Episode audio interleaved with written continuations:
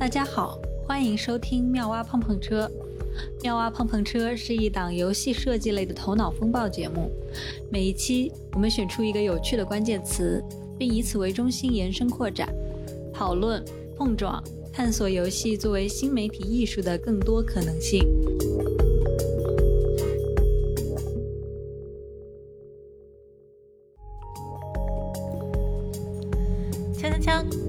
蛙碰碰车听友群上线了，关注微信公众号“妙蛙碰碰车”，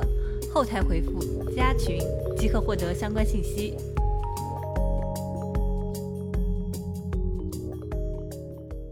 Hello，大家好，欢迎收听新一期的妙蛙碰碰车。嗨，大家好，我是滑滑梯。大家好，我是魔鬼。我是 Yuki。嗯，我们这一期新的这一期呢，啊、会聊一个跟最近生活比较相关的话题。大家最近，呃，中国至少在我的家乡，我能够听到每天家里人都在跟我抱怨说四十度了，啊、整个地板、整整个大地都在燃烧，实在是受不了啊。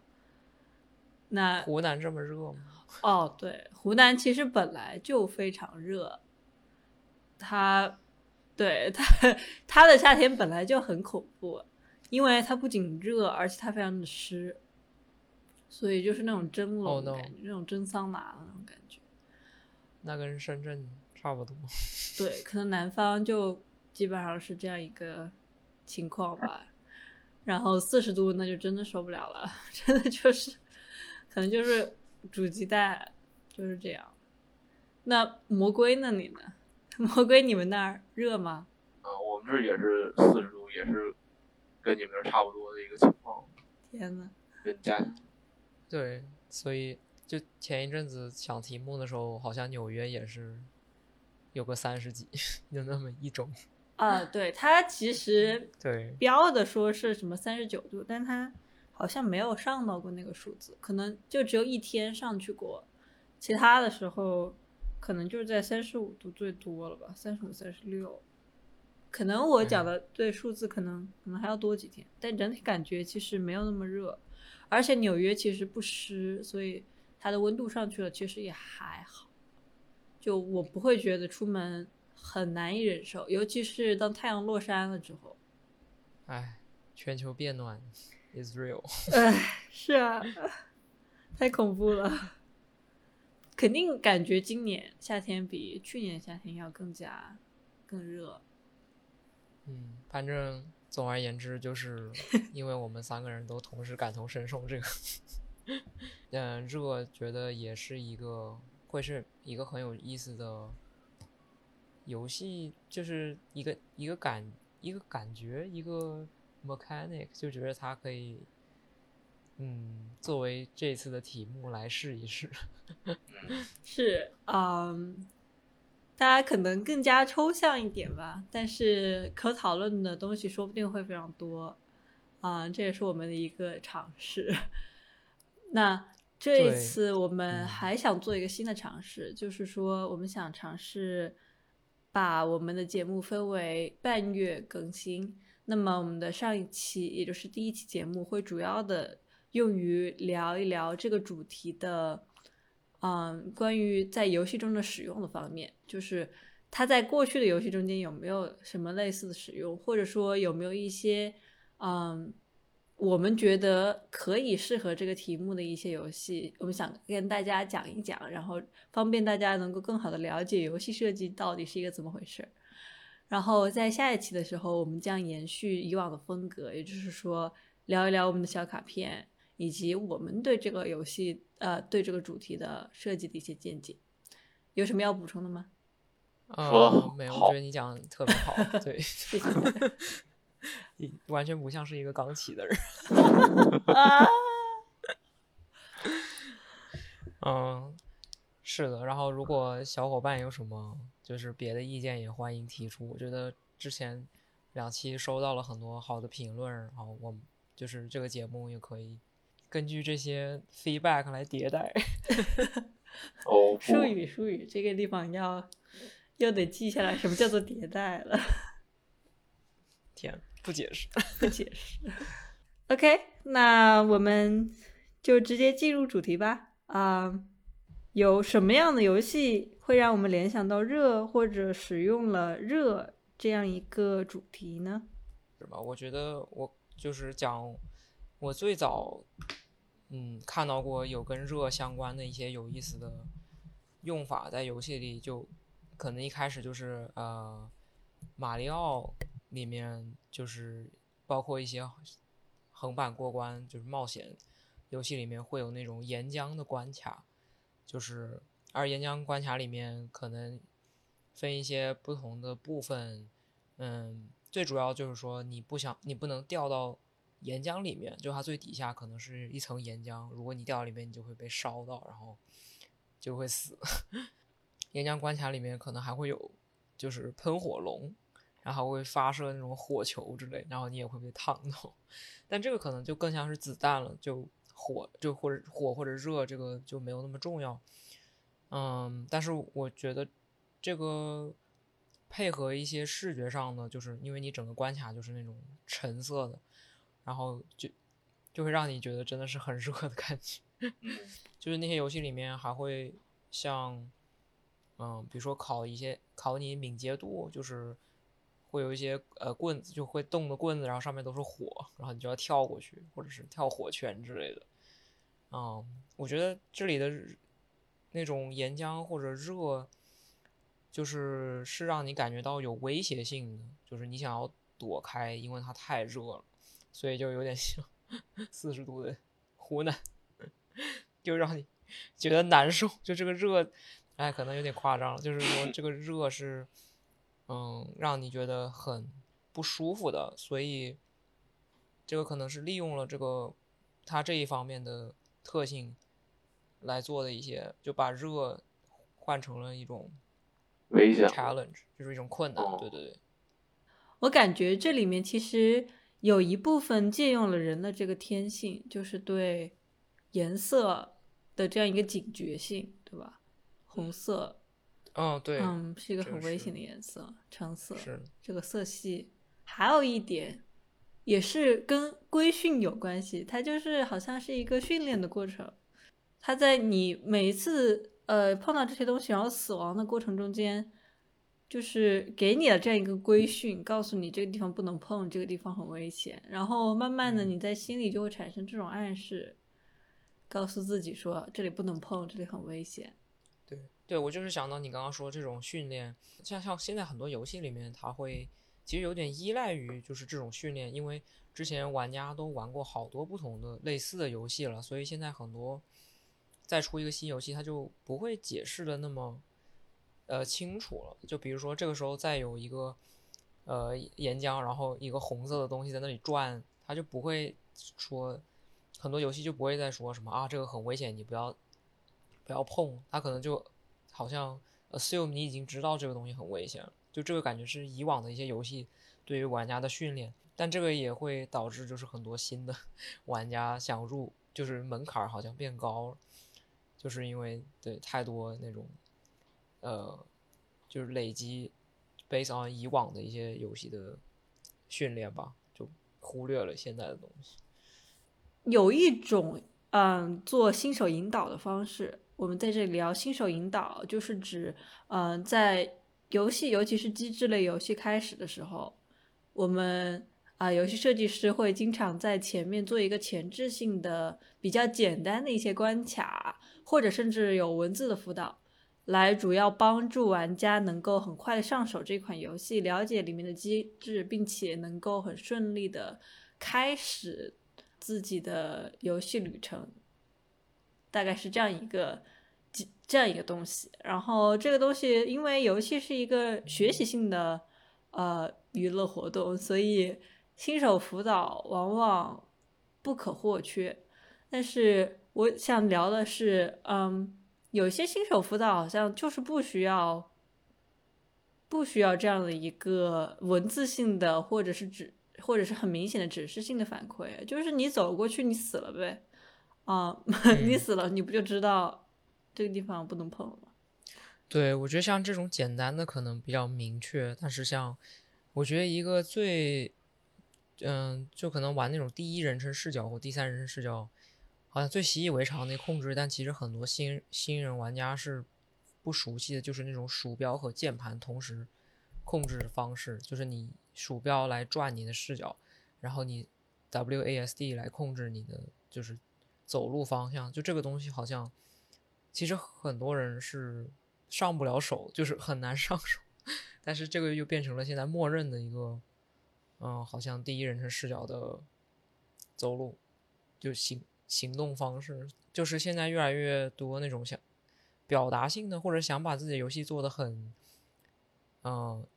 优雅，或者是就是那种，嗯，说啊，我想要让玩家觉得这是一个真真正的虚拟世界，所以它不应该有一些奇怪的文字出现在屏幕上，所以他们就直接省去了所有的呃新手教程。和指示就直接让你进去，对，就是就像你说的，死一下你就知道了，就这种很，嗯，有点残忍这种，呃，引导方式，听起来是我会干的事儿。就是，就还是想到一个跟热相关的，就是，嗯，嗯，对，就是在马里奥卡丁车里面，嗯，就有那种加速什么，或者是任何任何赛车吧，其实都有加速。然后那个一般也是用火这件事情来表达，像我记得有一些加速的功能，或者一些就是那种给你额外的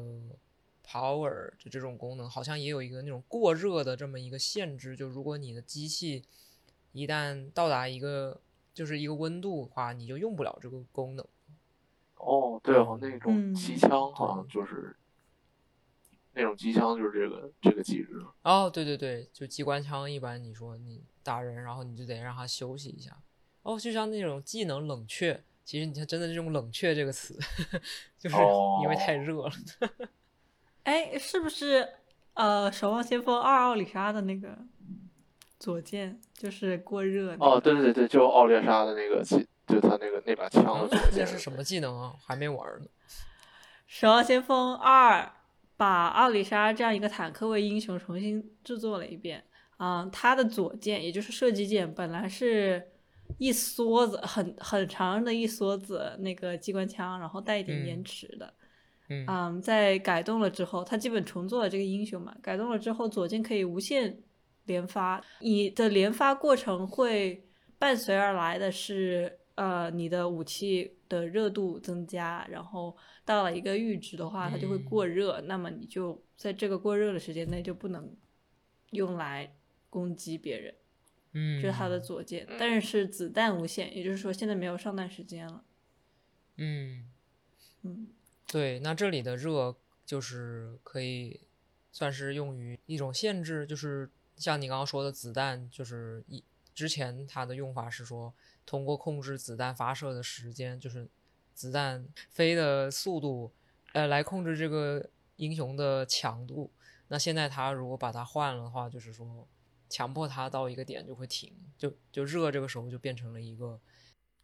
它更多我感觉是一种非硬性的那个负反馈，就是说它呃调整了你的行为，从那个只要敌人没有来，我就 R 键上。嗯，重新上子弹变成了，就是说我要注意一下，我一次不能够长时间的瞄准其他人，或者是去扫射做这样的一个行为，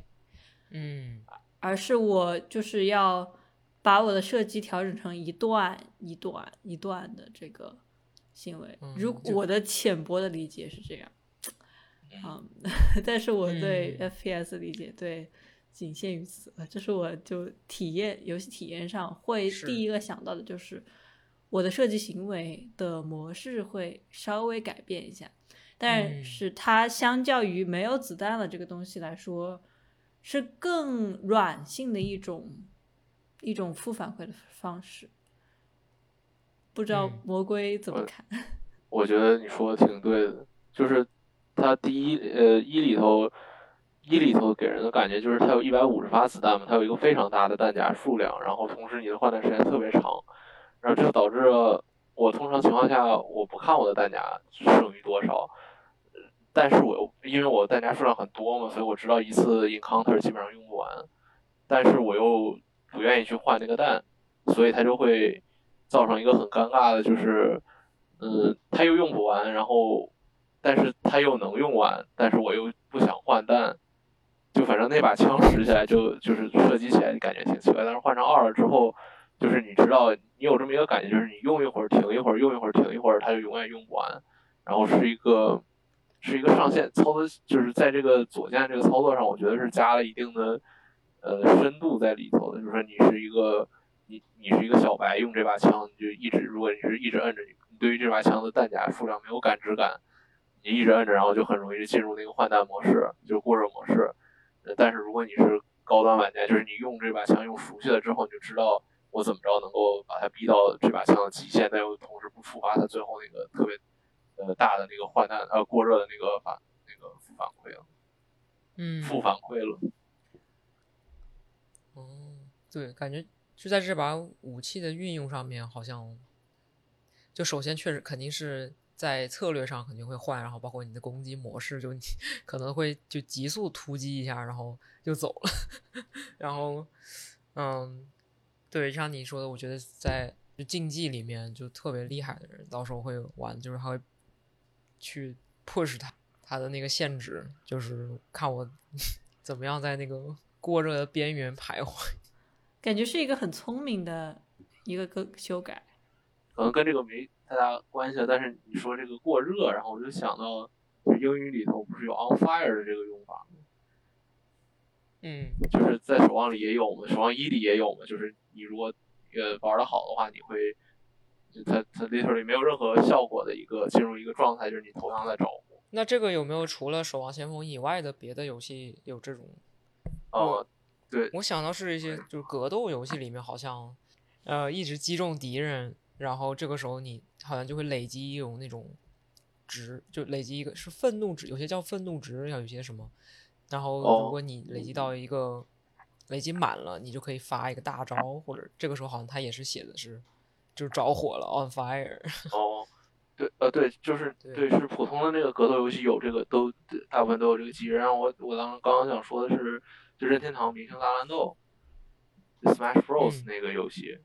那个游戏就是非常巧妙，就是刚刚你们在说这个过热的这个机制，枪过热的这个机制是一个纯粹的负反馈效应嘛。然后它那个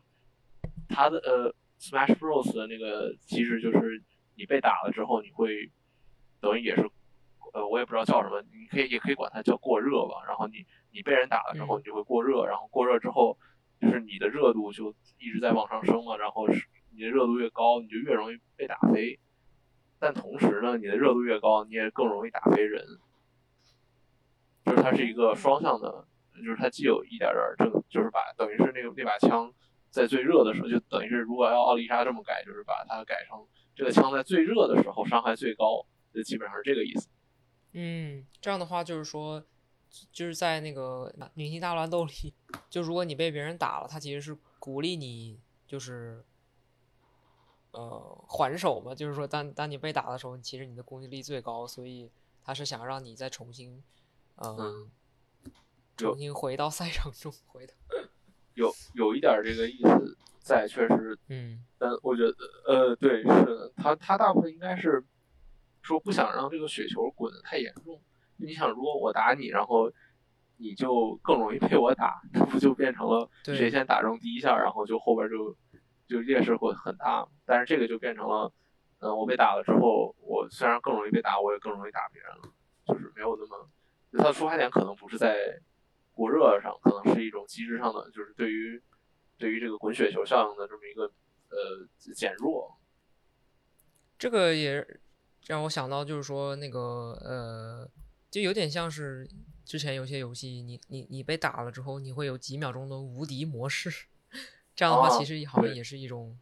但他那个好像会更加鼓励别人去还击，因为你就是说伤害变高，而不是你无敌了。嗯，对，我就是格斗游戏就很，就正常的格斗游戏就很，就像你说，它没有无敌，然后就会造成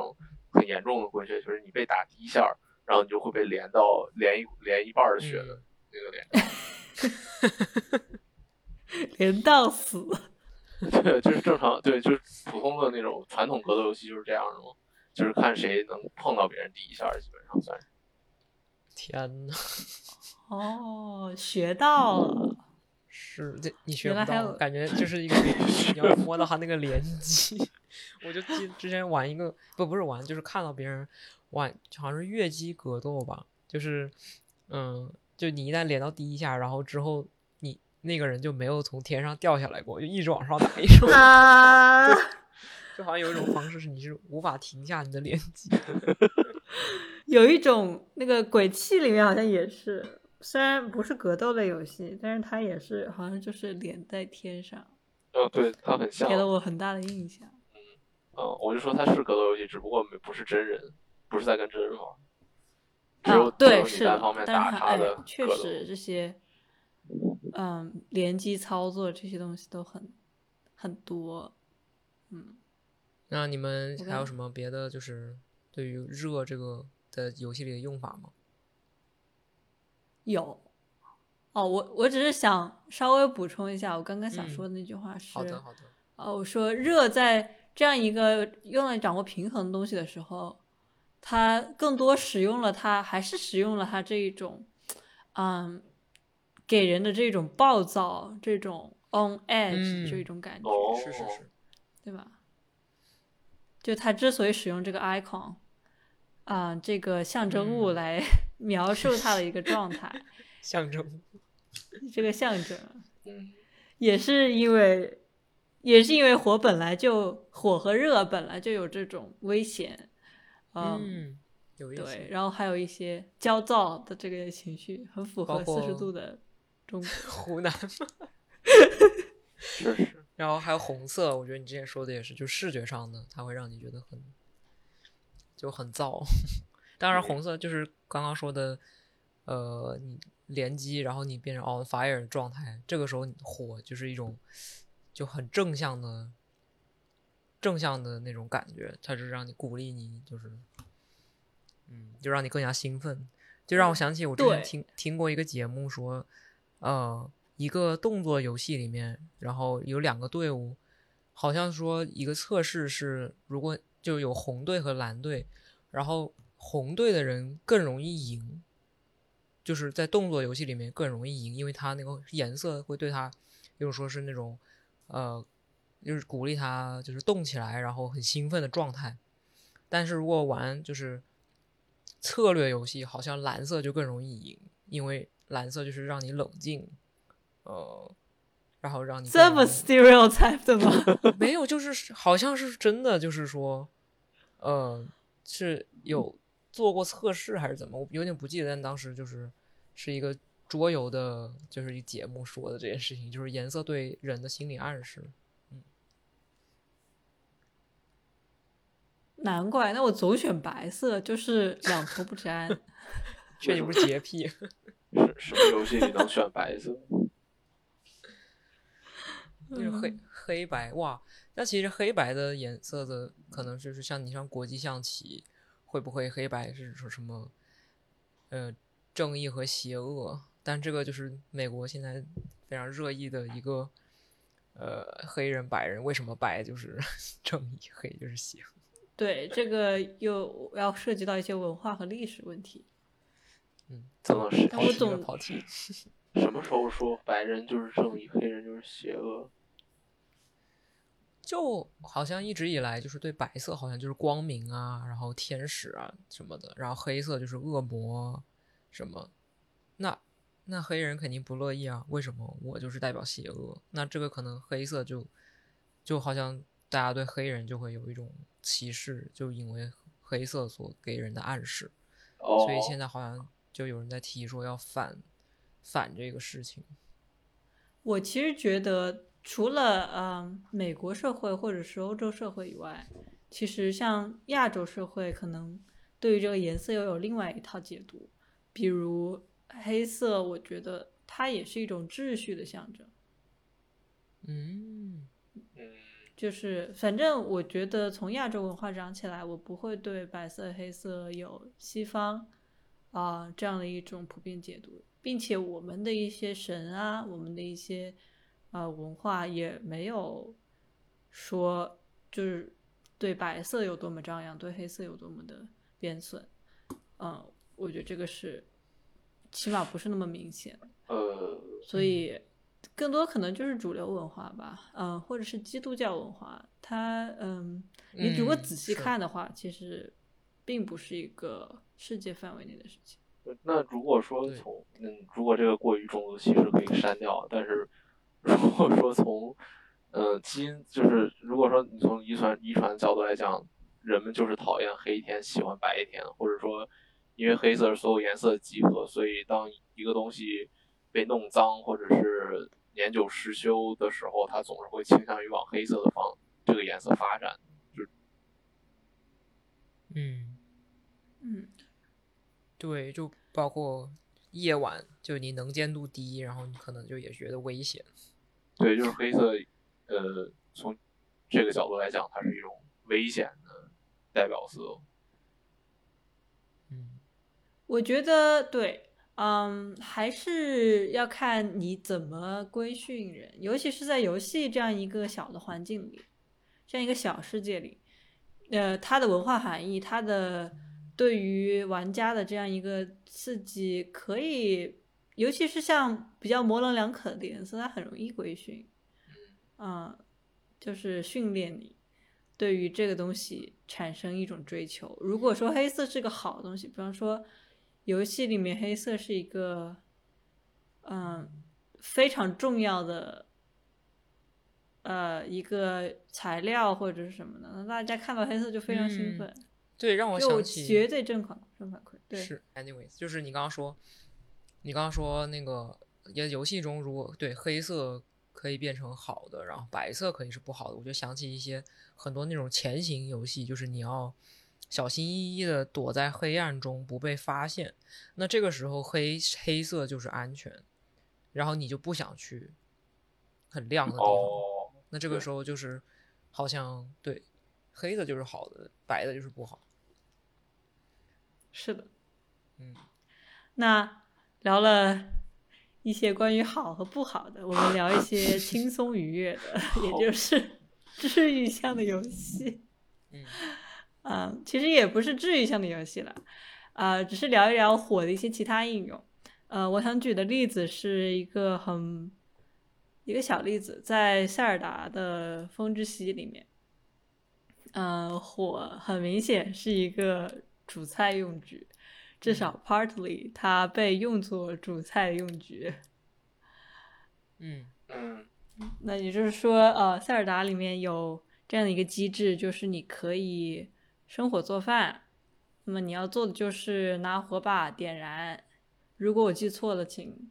补充。啊、点燃一小撮火，然后你把你锅子放在上面，然后你就可以往锅子里面扔东西，然后噔噔噔噔噔噔，然后他就把饭做出来了。那嗯么火在这里面其实是一个稍微中性一点东西吧，就它更加像是一种工具类的东西。当然，塞尔达里呃对火的使用还有更多，因为塞尔达本身作为一个开放世界，它对于很多元素都是持一种中立态度的，嗯，尤其是像一些基本元素，比如说火，比如说铁器、武器或者是什么的，呃，也不是说，或者说中立态度可能不够完善吧。就是说，你要意识到，在这样一个世界上，呃，这样的一个元素的产生是会和社会，呃，是会和这个世界的其他元素相勾连的。比如说，你如果在雷雨天气走路，你就得把背上那个呃带有铁的武器收起来，哦，不然的话你就会被雷击。啊、那么火也是这样一个东西，你就会意识到火不仅是作为一个可以伤害你的东西，同时也是一个你可以使用的东西。你可以被，如果说有一个地方起火了，比如说雷电劈到草丛里，造成了这一处有一点火灾，那么你就得远离。嗯，是有这个火灾的东西，对吗？如果我没有记错的话，有或者是说他劈到你，你自己会会会燃起来，类似的，可能是你就需要将它扑灭。那么对于一，同时你也意识到你可以直接用它来生火，用来就是让你自己好像是可以烤干你自己，同时你可以用来生火，来做饭，大概就是这样一个好像说那个那个这样一个例子。那个火火灾的那个就是有一个那个神庙，就是它被荆棘包围着嘛，然后你进不去，然后你就需要用那个火，然后你就需要用那个火把那个荆棘都烧干呃烧光嘛，就是就更就表、嗯呃就代表就是那个中立的那个态度就很明显了。火是比较拟真，就他你既需要绕着着火的地方走，你也可以用火把某些挡住你路的呃植物给烧掉。嗯，这是一个很好的例子，我觉得，确实是我记得有这样一个禁忌。嗯，还有一个就是他们对火，这可能不是火，这是热，就是他们有一块区域是非常热的，然后这个时候你就要注意你的这个穿着打扮，来保证你处于一个最佳状态。哦，对，沙漠那个有一个东西吧？是不是也有冷？然后你得做饭，然后喝一碗热汤，然后你才你温体温过就是够高，你才能对走，要不然就会扣血。对你得吃那种好像含辣椒的食物，嗯，是吗？就是还能这么过血？就？是反正你要做特定的一些用食特定的食材做食物，嗯，来喝。但其实它的永久解决办法是，你需要买一套那个保暖的衣物，然后你走过去就完全不会掉血了。但是啊、你在获得那群衣物之前，你必须要通过这样的药，在雪山撑过一段时间，然后找到那个卖衣服的那个点。不是可以举着火把走过去吗？那块儿，那一块可以举着火把走过去啊！对啊，那个举着火把不是可以保证温温度了吗？What？笑死雪山。，雪山我就卡在那儿，真的我卡死了。雪山不是很早就会遇到吗？那个时候你应该还不会做就是含辣椒的食物吧？我会做含辣椒的食物了，我我都没有过去雪山。你要知道，每个人的开放世界旅行是很不一样的。原来如此。对，我觉得这个就会出现一些很有意思的选择，就是有很多不同的物品都会给你，就是就是都会让你，比如说保暖，所以每个人想到的解决方式是不一样的。而如果你设计一个，就是像现在开放世界什么，就是包括那种像拟真的那种世界，它你如果每一个物品它都有一种属性，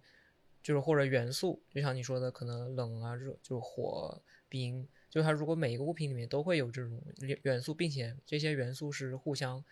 就是有联系的话，那这个世界就是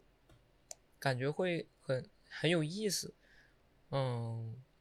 嗯，然后那些就是选择也会变得丰富很多，这是一个很很有意思的设计的设计方式，就和系统。对，我觉得，嗯、对你说的很对。然后我还想补充的一点就是，也确实我觉得啊，跟它的设计思路是有关系的。就是当你在设计，嗯，一款格斗游戏，或者是我们之前说的一款机制性很强的游戏的时候，你的火承担的作用不仅是，嗯，做一个，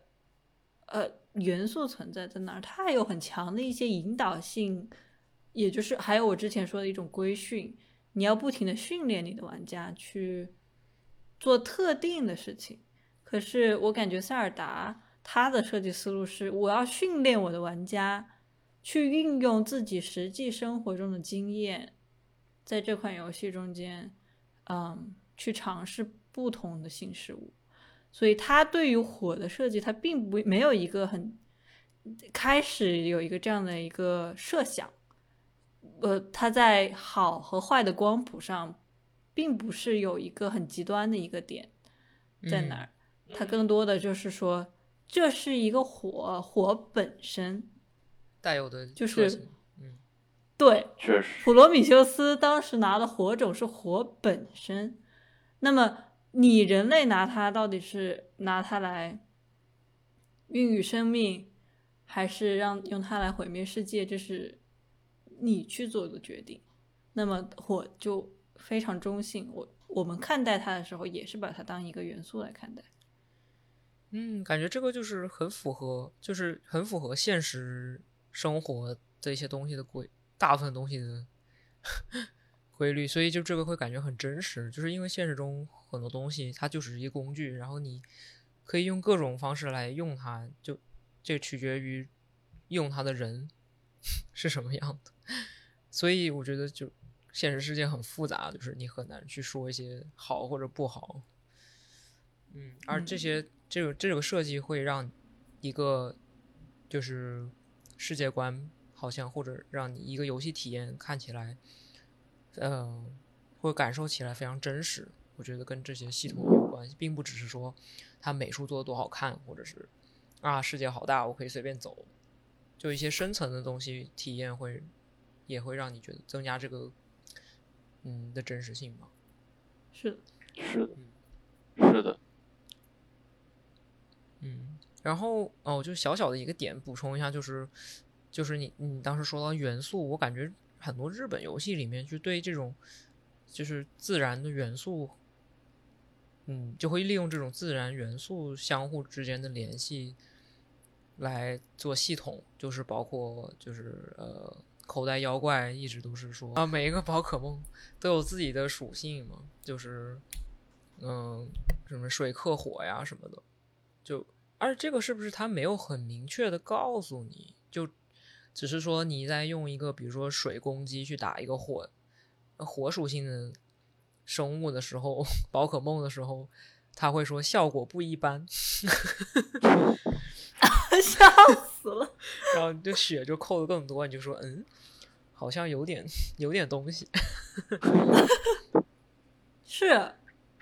而且他们是不是也是遵循的这种五行的金木水火土的这种克制啊？他们会用那个生吗？因为元素之间相生相克嘛。什么叫相生相克？就是有两个什么互补，不是互补，就是你可以 两个元素互相旺旺对方。啊，是的，对。呃，是互相忘了吗？这个我不太确定。就是传统的五行。那“忘”这个字儿是英文还是中文？“忘”的英文不也是“王”吗？互互相忘对方是什么意思？就是，呃，“忘”是那个日字旁一个“王”字。是是什么意思？这个字儿？Make something better。什么？这是。南南北方的区别，你不是要忘？等一下，你们先说，我查一查。对我查到了一个五行相生表和五行相克表，嗯，它就是相生是木生火，火生土，土生金，金生水，水生木，就是一个圆环的形状。然后五行相克是木克土，土克水，嗯。不是反过来，不是反过来的，是一个五角星的一个对角边，一个对边的一个关系，好有意思啊！反正他画出来的时候，就是其实他们五个人五个元素之间也是一种环环相扣的相克关系，但是因为它的相克的逻辑和相生的逻辑是不一样的，所以你要把它画在同一张图上的时候，呃。一个的表现是一个圆环，另外一个表现是一个五角星，就是你画五角星的时候的那样一个手势，这样的一个做一个圆环下来，要做一个图形下来。对，所以他们的相生相克是不一样的东西，他们也不是互相相生、互相相生或者是互相相克的。啊，他们就是 A 克 B，B 一定克 C，它跟 A 它不是会回头。的关系，嗯，好神奇。对，那确实，确实就是，天啊，信信息量有点大。我就突然想到，哎，游戏就是现实的模拟器，又开始。对对对对，哎，不行不行，不能。嗯，就是，我觉得那那确实感觉相生这个东西，好像在游戏里面不是很经常。用到除了，嗯，是吗？对，只想到有胶水，嗯，就是你让我就是你启发了我讲到五行里面的火这个事情，让我想到中国的很多游戏，尤其是中国呃较早的一些一些古风类的游戏，比如嗯说《古剑奇谭》啊，《仙剑奇侠传》啊这种东西。呃，我玩嗯过的是《古剑奇谭一》还是好像是《古剑奇谭一》，那个时候，嗯、他的每一个人都有一个属性，那么你的属性要相互搭配，才能够更好的放出技能。嗯然后同时你要注意敌人的技能，这个倒是会被广泛使用。敌人是一个什么属性的生物，那你就使用不同的属性去克它，能够克制它，嗯能够让它快速的死死被被打败吧，大概是这样的一个东西。哦，它等于有两层，就是呃，《古剑奇谭》这个游戏等于说在这个五行这个火元素的使用上有两层。第一层是它完全帮这个表当成了一种五个角度的锤子剪刀布，就是锤子剪刀哦布，嗯但是五个、就是去做。Umi Umi 的五个版本 对，是的啊、就完全只是这样一个形式上面有一个机制上的，我知道 A 能够对 B 有好处，B 能够克制 C，大概是这样的一个关系。在机制上，还有一个是我觉得是文化上的，就是可能我们刚刚聊的，在日本的游戏里面也是这样，就是文化上它有这个这样的一个元素的一个概念，它对于世界的体验就是它是由元素组成的这样的基本的元素组成。那么嗯它其实把这样一种文化概念也放到了游戏里面，就是说每个人啊、呃的这样的一个基础元素，它作为一个比较高阶的非人的一个生物，它是否有一些自己的一些元素的，嗯，这样的一个优势，或者是好好神奇啊！我觉得真的脑洞大开，因为之前上一期说优米就是说石头剪刀布，你跟敌人，哦就呃你跟敌人互相克制，就是就这个我就会觉得好像虽然游戏里面 make sense，但是它不是一个真实。就是说，现实中不会你只会出石头剪刀布这么简单的。但是我突然，就如果用元素的话，我突然就觉得它跟现实接轨了。就是说，每个人他确实就是有元素，然后世界上所有东西它都是自然的元素组成的，感觉就那为什么塞尔达会显得如此真实或者丰富？就是因为它又有了游戏系统里面那种互相克制的那种平衡，但是它又是跟现实中的一个一个非常古老的一个系统，就是对于生命的一个理解，一个很深很深的一个一个系统来延伸出来的，所以就、我觉得它这种真实感来源于这里，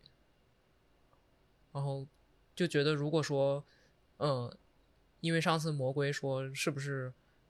石头剪刀布，就所有的好像，嗯，对战或者是什么样的游戏，它好像就石头剪刀布就就是只只能石头剪刀布或者只能优米，好像就不管怎么样，它最后都只有优米。那我觉得是不是可以就是说，把这个石头剪刀布变成一个更加跟真实呃行为模式很像的一个系统？那但是可能这个东西有点过于复杂了，就它可能没有办法浓缩到石头剪刀布。但是有没有一个就是人的行为的这种五行 的一个一个图，或者是一个就是互相克制？因为我觉得自然它就是一个平衡嘛，就是它一定会有一个互相克制。那如果能把这个东西 figure out，我觉得就会变成一个非常有意思的系统。战斗系统，嗯，确实，就是增加一些真实的逻辑对，的呈现，然后把这样的一个元素性放在机制里。我感觉塞尔达在这方面，他会更加的偏向于对于一种生活的模拟。五行的这个学说，除了它对于世界由元素组成，嗯，的这样一个概念以外，它其实更多的还是稍微的抽象一点。比如说，他说土生，啊，土生金，就是并不完全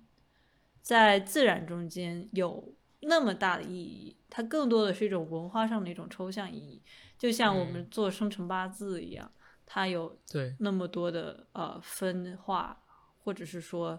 呃我们做十六型人格测试一样，这个我更加熟悉一点。嗯。啊，它会有十六型的人格，I 呀、E 啊这样东西，它更加的是在这个方面，就是有一种抽象的层次，在把自然界简单的描述为五个元素，并且简单地描述为它们之间的生和克是像圆圈似的单向的，但是其实生活中间，呃，土或者说对于塞尔达来说。火这个元素，它跟木、水、金、土都会有不同的反应，嗯，嗯只是可能程度和反应的结果不一样而已。因为自然在自然状态里面，它就不完全是一个单向的东西。但是对于五行来说，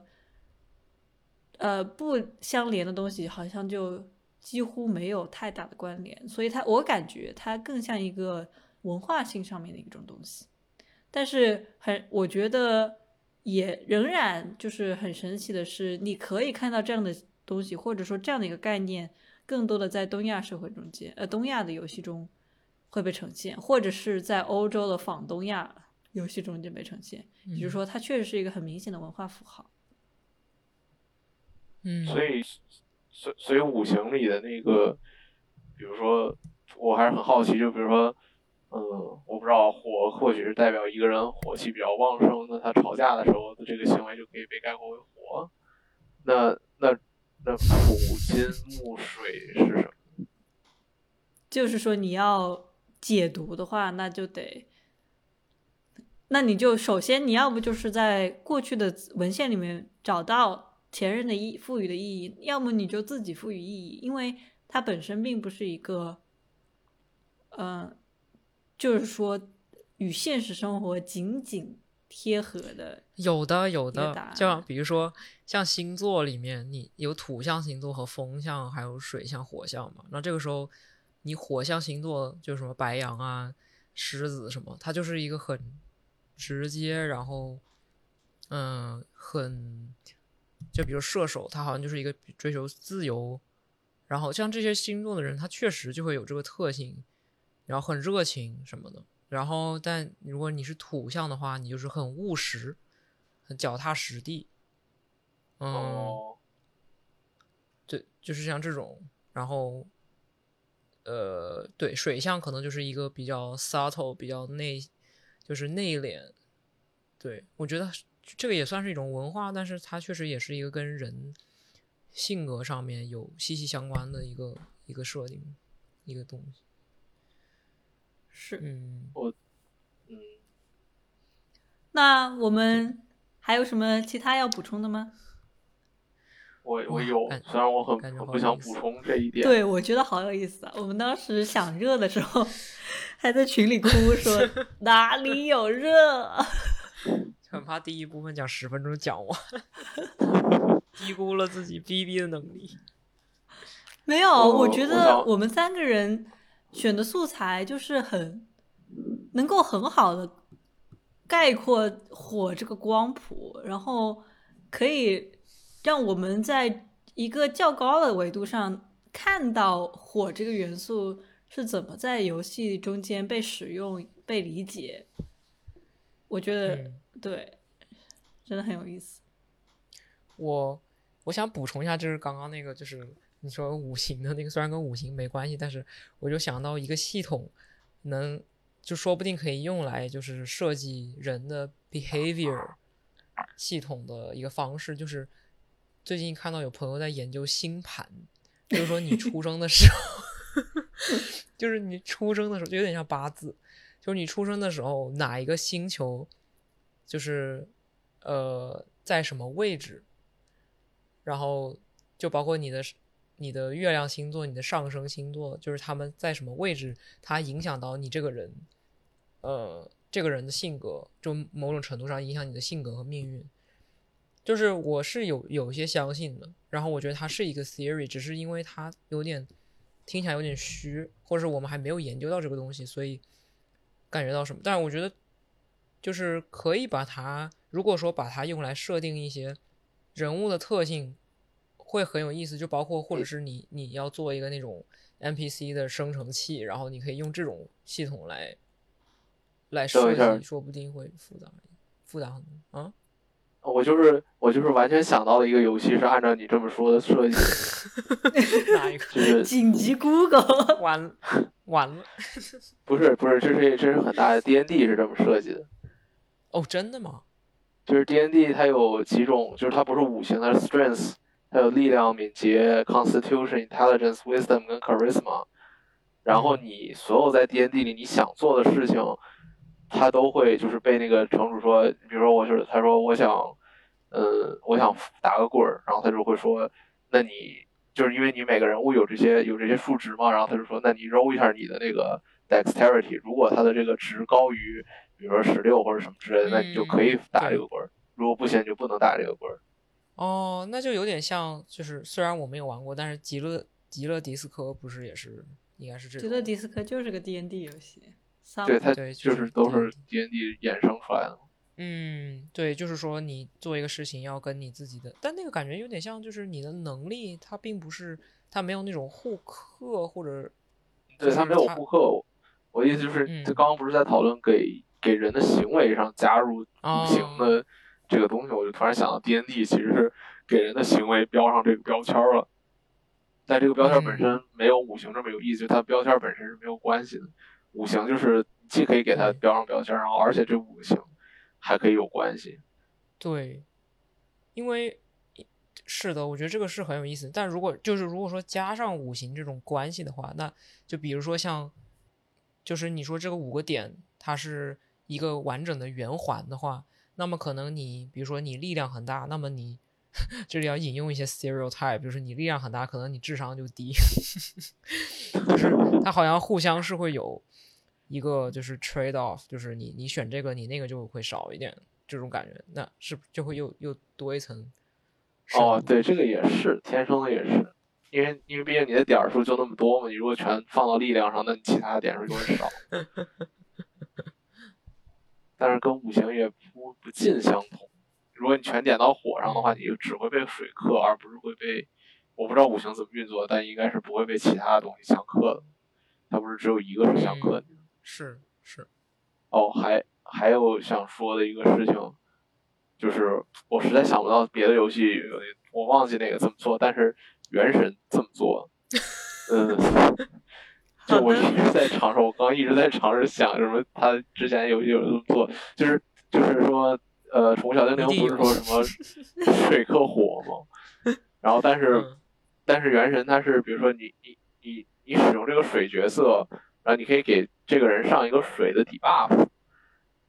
然后这个就是说，就等于是你攻击的这个人就带上了水这种属性，然后，然后你再换角色换成电属性的时候，换成火属性的时候，就比如换成火属性，然后它就会蒸发，然后有一个蒸发的效果；换成电属性，它就会导电，然后有一个导电的效果，就是说。之前那个日系的那种游戏都是说你是水系的，你就能攻击电系的，你这不是你就能攻击石头系的，然后你就能效果拔群。但是这个是一个自身层面，就是你可以让它变成先变成某种属性，然后再用另外的属性去呃跟它发生反应，然后来产生一些不同的效果。就很像塞尔达那些在在世界里头发生的事情，但是移动到了一个机制性的打怪的这个就是核心的这个战斗上。就是塞尔达也有，但是它不是主要的东西。就比如你把一个东，你把一个怪点着火了，然后你再拿水浇灭它。但是，嗯，你是可以这么干，但是就是你浇灭了之后，它就不会不会再怎么着呢？就是说说你这个火就白放，或者它被雨浇灭了，那这个火就白放。但是原神里是，就是如果你是先放火，然后再放水，然后它就会蒸发嘛。然后蒸发有一个特殊的什么效果，会造成造成什么东西？就你没有白做这件事情。哦，这个确实还蛮有意思的。就是说，你首先你就有点像是变成一个化学的东西，就是你可以主动的去去造成这种效果，然后这个效果之后还会，它还多做了一层，就是说你像还会有蒸发，就并不是说哦，你你是水，然后我是火，然后我火打了你水，然后你好像多扣点血或者什么就没了，它好像之后哦还会有一些残留物，或者是之后延续性延续下来的一些。哦，对，好像是好像是蒸发完后，然后会有雾气，呃，散在这个怪周围，然后这个时候如果你再打电的话，好像这个雾会导电还是怎么？我我不是很记得。哇，所以就是一个连续性的反应，就对，因为对，因为它因因为因为它是它是四个角色嘛，所以四种属性是可以有搭配的，有很多种属性的东西，它鼓励你去收集不同角色。嗯，挺有意思。那确实好，我确实没有，嗯，哇，快去玩，快去下载。我我拒绝，对不起。我嗯我下载了原神，但是我还没有就是注册账号，因为我我想要用原神来就是来让我的电池受损，这样我就能快点去换苹果电池。这一段会不会会不会不能说啊？会不会不能播啊？不会啊，因为这样，因为原神会导致苹果过热。